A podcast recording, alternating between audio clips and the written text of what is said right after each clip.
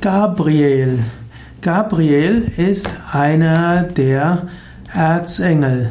Gabriel ist vielleicht der wichtigste der Erzengel.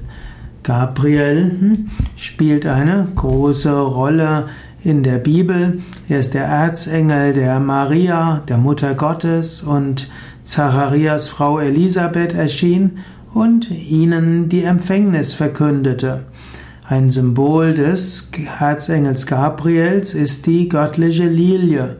Die Lilie ist deshalb so heilig, weil Gabriel Maria und Elisabeth die Lilie überreichte.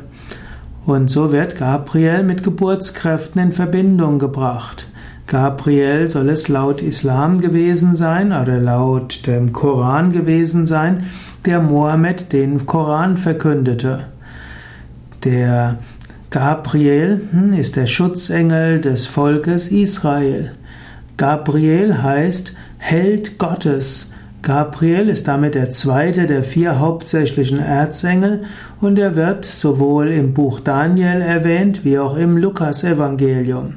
Gabriel ist also der Erzengel der Geburtskräfte. Manchmal wird er auch in weiblicher Gestalt dargestellt. Gabriel ist Bote Gottes und er ist auch Ausleger von Visionen. Man sagt oft, dass der Gabriel den Mond beherrscht und er repräsentiert auch die Entwicklungsstufe des alten Mondes.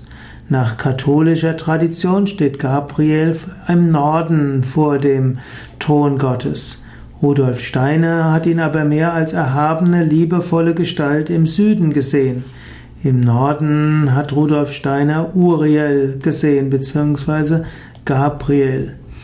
So hat Gabriel viele verschiedene Bedeutungen und ist ein wichtiger und machtvoller Engel.